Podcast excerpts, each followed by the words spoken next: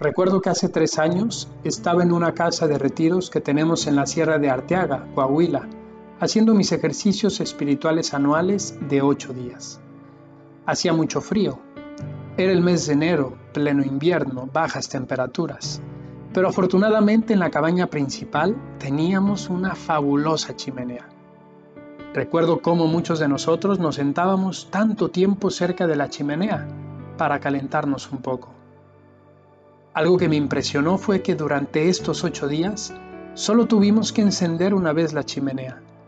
Los demás días era simplemente mover las brasas, echar un poco de paja, colocar un pedazo de leña y el fuego volvía a crecer. Este recuerdo me ha venido a la mente el día de hoy mientras escuchaba durante la misa la primera lectura. Dice el profeta Isaías, Así dice el Señor, mirad a mi siervo a quien sostengo, mi elegido en quien me complazco. Nos está hablando de Jesús y continúa, no gritará, no clamará, no voceará por las calles, la caña cascada no quebrará y la mecha humeante no apagará. Quisiera detenerme en esta última frase. La mecha humeante no apagará. Es un mensaje del profeta Isaías al pueblo de Israel, pero también es un mensaje para cada uno de nosotros, porque la palabra de Dios escrita en la Biblia no es palabra muerta, es palabra viva, y por ser viva, no es solo la palabra de Dios a un pueblo del pasado, al pueblo de Israel, sino que también es palabra que nos habla cada uno de nosotros. La mecha humeante no apagará. ¿Cuántas veces nuestra fe se parece a una mecha humeante? ¿Cuántas veces parece que nuestra fe, nuestro fervor, nuestra espiritualidad se extingue, se apaga, deja de dar luz y calor? ¿Cuántas veces nuestro corazón es como esa chimenea que parece apagada, que ya no calienta, que ya no ilumina, que ya no es refugio para los que tienen frío en el camino de la vida? La mecha humeante no apagará. Si sentimos que nuestra vida se ha convertido en una mecha humeante, si sentimos que nuestro corazón ya no da luz y calor, ya no ama, confiemos en que Jesús no la apagará.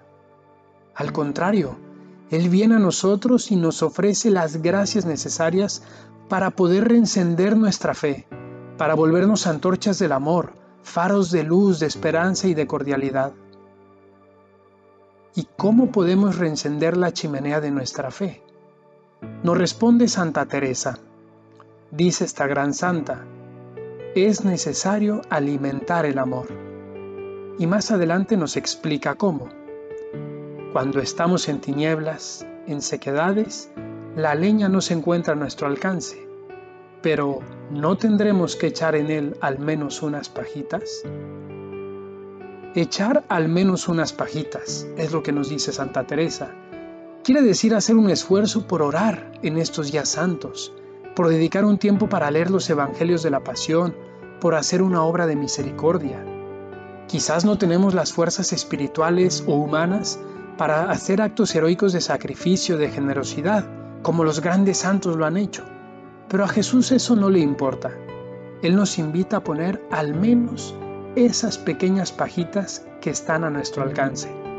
Ser serviciales en casa, tratar con cariño a quien nos cuesta, perdonar una ofensa, sonreír, guardar silencio cuando estamos enojados. Continuando con la cita de Santa Teresa, ella añade, Jesús es lo bastante poderoso para alimentar el solo el fuego. Sin embargo, le gusta vernos echar en él algo que lo alimente. Es este un detalle que le agrada, y entonces arroja él al fuego mucha leña. Si Jesús ve que echamos unas pajitas, Él echará esos leños de madera que tanto necesita nuestra chimenea para reencenderse. Queridos amigos, esta Semana Santa es el momento oportuno para reencender nuestra fe. Dejémonos interpelar por las palabras de Jesús en el Evangelio. He venido a traer fuego a la tierra y cómo quisiera que ya estuviera ardiendo. Él nos invita a hacer fuego de su amor. Él nos llama a ser antorchas de esperanza. Él en esta semana desde la cruz, mirándonos con profundo amor, con profundo cariño, nos dice, Te amo tanto que he dado mi vida por ti. Quiero que tú irradies mi amor hacia los demás. ¿Quieres ser antorcha de mi amor? ¿Qué le vamos a responder?